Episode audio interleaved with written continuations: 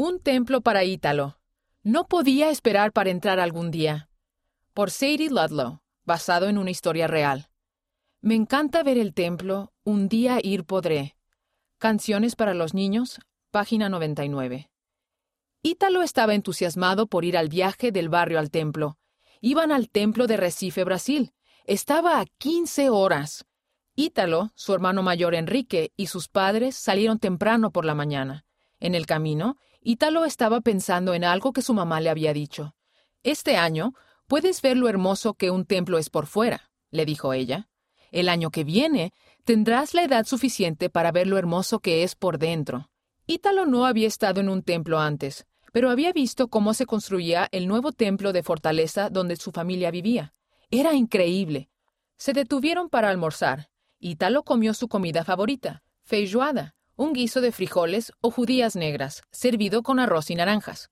Mientras comía, seguía pensando en el templo. Cuando al fin se dedicara el templo de fortaleza, sería un templo que su familia podría visitar una y otra vez. No tendrían que manejar tan lejos. El sol se estaba poniendo cuando Ítalo y su familia llegaron al templo en Recife. ¡Qué bonito! dijo Ítalo. ¡Qué hermoso! No podía parar de sonreír. A la mañana siguiente, la mamá llevó a Ítalo a la zona de espera de los niños.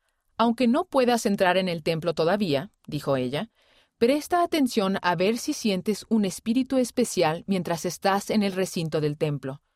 Después, el resto de la familia de Ítalo entró al templo.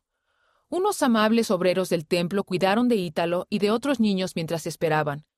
Leyeron relatos del libro de Mormón, Leer las escrituras es una buena manera de prepararse para entrar al templo, pensó Ítalo. Se sintió tranquilo y seguro. Mamá tiene razón, pensó. Aquí se siente paz. Después, los obreros del templo llevaron a Ítalo y a los otros niños a dar un paseo por el terreno del templo. Fue entonces cuando Ítalo vio las palabras que se encuentran en la entrada del templo. Decían, Santidad al Señor, la casa del Señor. Con razón había tanta paz ahí, pensó. Esta es la casa de Dios. Cuando el viaje al templo terminó, Ítalo y su familia volvieron a casa. Él quería recordar cómo se había sentido en el templo. ¿Qué podía hacer?